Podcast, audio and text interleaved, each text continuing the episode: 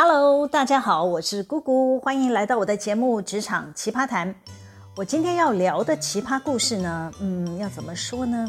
就是职场有一种人，平日工作呢也算认真负责，能力还不错，但他们有点小聪明，尤其是遇到有关他的权益时，呃，问题是他所坚持的权益纯属个人主观的判定。从我的角度看呢，可能是损害公司的利益。我要是帮他，那不就是图利吗？就是强人所难嘛。我举个例子吧，好比有个某某人已经计划要打包离职走人呐，但是呢，他在等一个可以拿钱走人的机会。我理解这些人不想空着手离开的原因，他们就是很执着嘛，坚持要捞到好处，他们才会心甘情愿。于是有人很聪明，开始研究做功课。他们要找机会让自己的主管先开口，请他们离开，这样他们就可以合法从这家公司拿走他想拿的资遣费。听到这里，可能有人会满头雾水地问：“不对呀，他们不是自己找好工作了？正常的程序应该是拿离职单，不是拿资遣费吧？”但是职场就有这种人。他们会倒果为因，形塑自己是受害的一方，这家公司就是对不起他，难道不该依法给他该有的补偿吗？我说个故事，有个同事叫小陈，小陈还没当兵就来我们公司服务了，退伍后呢，他也主动联系我们，想与我们公司再续前缘。小陈很顺利的回锅，也一直表现很好，透过内部晋升，当上了小主管的职位。后来，因为他待的事业部门，他家的产品已经逐渐失去了竞争力，再继续做下去啊，会让公司亏损严重。因此呢，这个事业部门的领导人就决定要减产，降低损失，并计划利用现有的技术转型。因为是有计划的减产，就要解决多出来的人力。当裁减人力的消息散布后呢，人心开始浮动，有打算离职的人呢，都停了下来。等公司发布资遣名单，公司前后发布了两次资遣名单都没有小陈，但是小陈忧心忡忡，感觉自己被凌辞。一方面呢，担心自己不在留用的名单内；另一方面又害怕公司转型后的题目呢没有前景。他就想干脆先离开，再找其他的工作机会。没多久，小陈拿到其他公司给的 offer。于是呢，他就找他的直属主管讨论。他问：“公司会有第三波的资遣吗？”他的直属主管呢，回答他说：“不知道。”哎，他又问：“那谁会知道呢？”他的主管反问他说：“是怎么了？”他就告诉主管：“他找到工作要离开了嘛，想主动先被公司资遣。”那小陈因为一直表现很优秀，是他主管的爱将。他的主管不想让他离开，就直接跟他说：“哎呀，你不在资遣名单内，你不要想太多，我会保你留下来。”但是小陈看不到新题目有什么未来性啊，再加上他已经拿到其他公司的聘书了，他就直接告诉直属主管说：“他想被公司资遣，请主管帮忙争取。”他的主管不敢承诺啊。万一每个下属都想要拿钱走人，都要找主管官说帮忙的，那不就是跟公司的用人政策有所抵触吗？因此啊，这位主管就请小陈来找我。那小陈跟我约好在会议室见面。他见到我进了会议室，就直截了当的说：“姐姐，可以请公司支遣我吗？” 我事先知道小陈的来意啊，所以我气定神闲的说：“我们现在没有要缩减人力，我没有办法支遣你啊。”小陈说：“他要另外找其他的工作，要重新开始。他希望公司赶快资遣他，不要耽误他。”我一听有点傻眼哎，我就说：“呃，你如果有找到好的工作，随时都可以离开，没有人会耽误你啊。”他说：“难道我不能主动报名，我要被资遣吗？”我就说：“现阶段公司并没有减少人力的计划。倘若你想领资遣费，你可以再等看看，后续是不是会有第三波的裁减计划。”接着，他就气急败坏地说：“你们不要再耽误我的青春啦！”喂，你在搞瞎会？我怎么都听不懂啊？你想走，随时都可以提出离职啊，不会有人拦住你嘛。小陈发现啊，跟我再继续谈下去是拿不到好处，就气扑扑的回去了。大约三个月后呢，我们进行第三波的精简人力计划。小陈终于等到这一天。当我跟他谈合意终止聘雇时呢，我们提供优于劳基法的条件，额外加给他一笔补偿金。协议书的内容也提到，这笔补偿金不是资遣费，需要列入当年度的薪资所得扣缴。小陈毕竟是优秀员工，早就做好功课，仔细核对我提供的四算明细。他当时对额外补偿金要扣税很不以为然，认为这应该算免税的科目。我还耐着性子向小陈解释，他半信半疑地说他会去确认，有问题会再跟我联络。直到下一个年度报税季来临前呢，我突然接到国税局的函文，说有人检举我们公司浮报薪资所得，要求我带相关的薪资账册前往国税局备查。当下收到这个韩文很错愕啊，我们是上市公司诶，怎么可能犯这种低级错误呢？但国税局说要查，还是得亲自带着文件跑一趟。当国税局承办勾选他要稽查的名单，其中就有一个是小陈，我才恍然大悟，哦，原来检举人就是他。于是我直球对决的问国税局承办人说：“该不会是陈某某检举我们公司吧？”他应该是误会，他被资遣的时候呢，有额外领取的补偿金是需要课税的事情。我立即向国税局解释了一遍，我们合意终止聘雇的协议内容，也提到这份协议书他本人也持有副本。他如果是检举人，应该要附上协议书交给国税局稽查才对嘛。国税局承办人员，没有料到我会这么单刀直入切入主题，就回答我说：“呃，对了，那个陈先生说。”他签的协议书有保密条款，所以呢，不能提供给我们参考，要我们向你们公司拿。哈、还真的是小陈给我跑去乱检举，简直是得了便宜还卖乖。我立即联络下属啊，请他们拍照小陈签署的协议书，提供给国税局查核。国税局的承办看完我提供的文件后呢，认同我的说明啊。国税局说他会代替我们去答复小陈，这件事就是他胡乱指控。哎，这个小陈拿了好处不会感激涕零就算了，还要回马打公司一枪。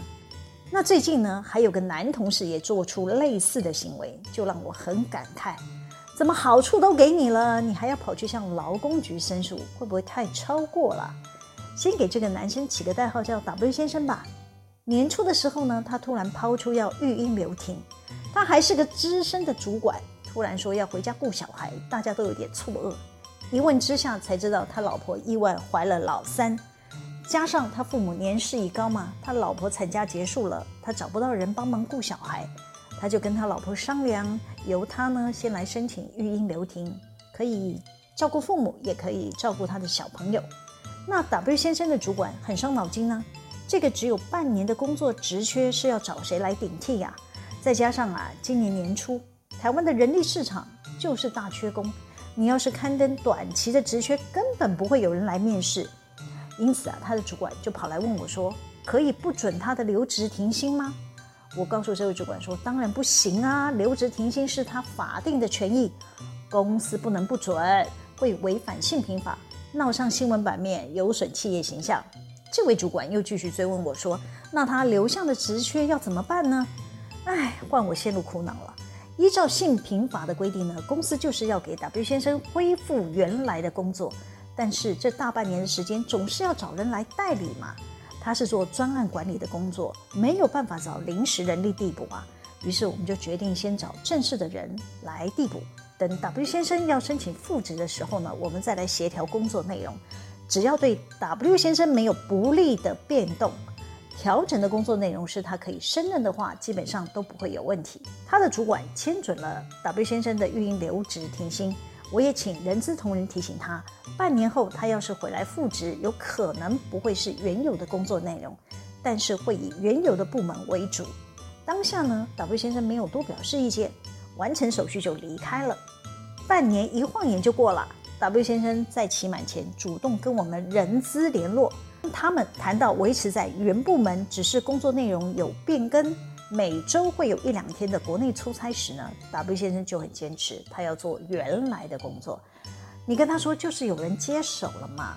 那他还是坚持他要做原来内勤的工作，不愿意配合出差。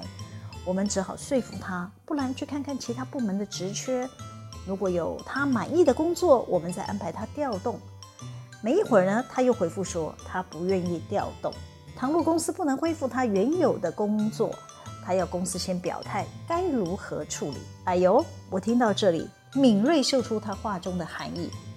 复职应该不是他的首选，要拿资遣费才是他的目的。我只好亲自出马，约他来公司一趟。我要当面跟他谈，要知道他的想法。他到公司后呢，我小心询问他的工作意愿。他也不是省油的灯啊，很小心的回话说：“啊，我知道公司很帮忙，有安排很多职缺给我。我认为跟自己的专长不符合，叭叭叭。”那我接着说了：“呃，不是孩子刚出生吗？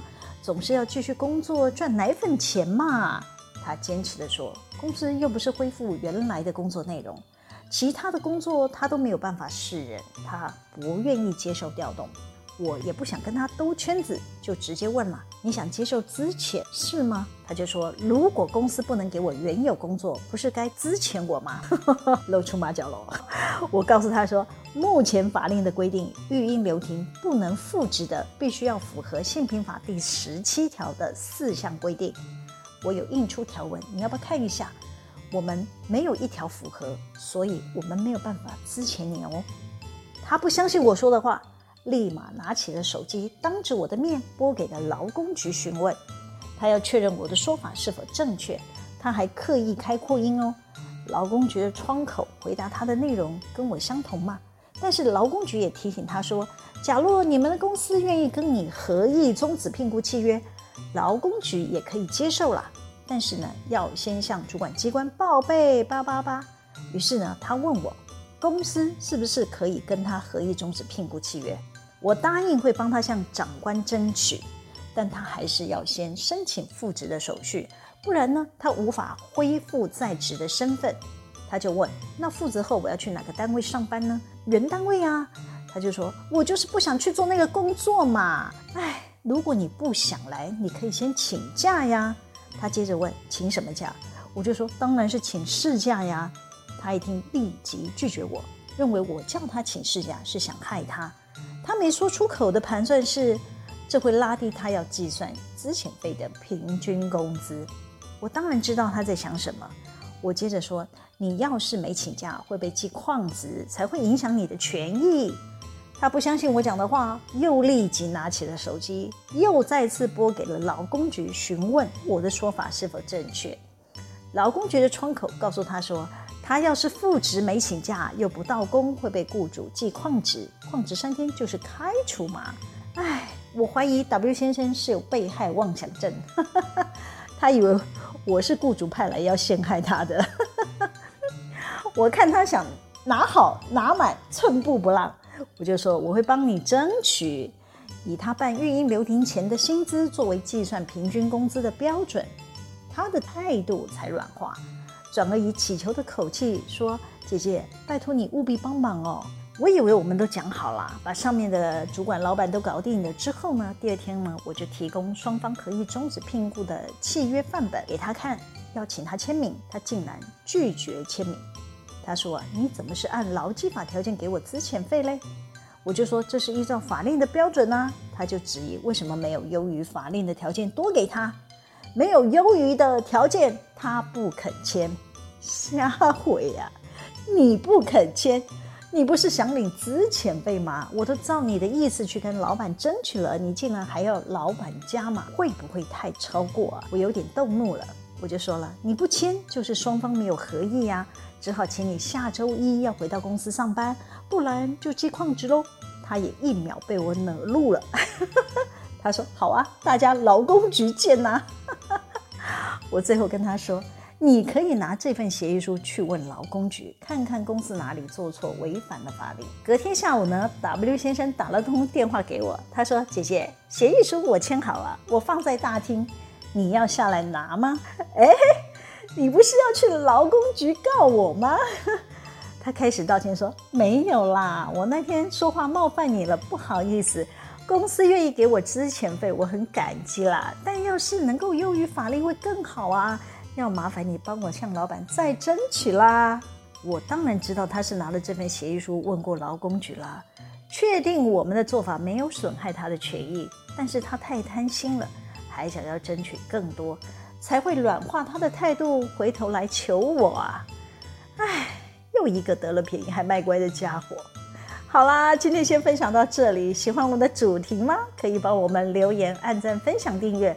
每周日都会有更新的内容在各大 Podcast 平台上传哦，请大家要记得追踪我。谢谢大家的收听，我们下次见喽，拜拜。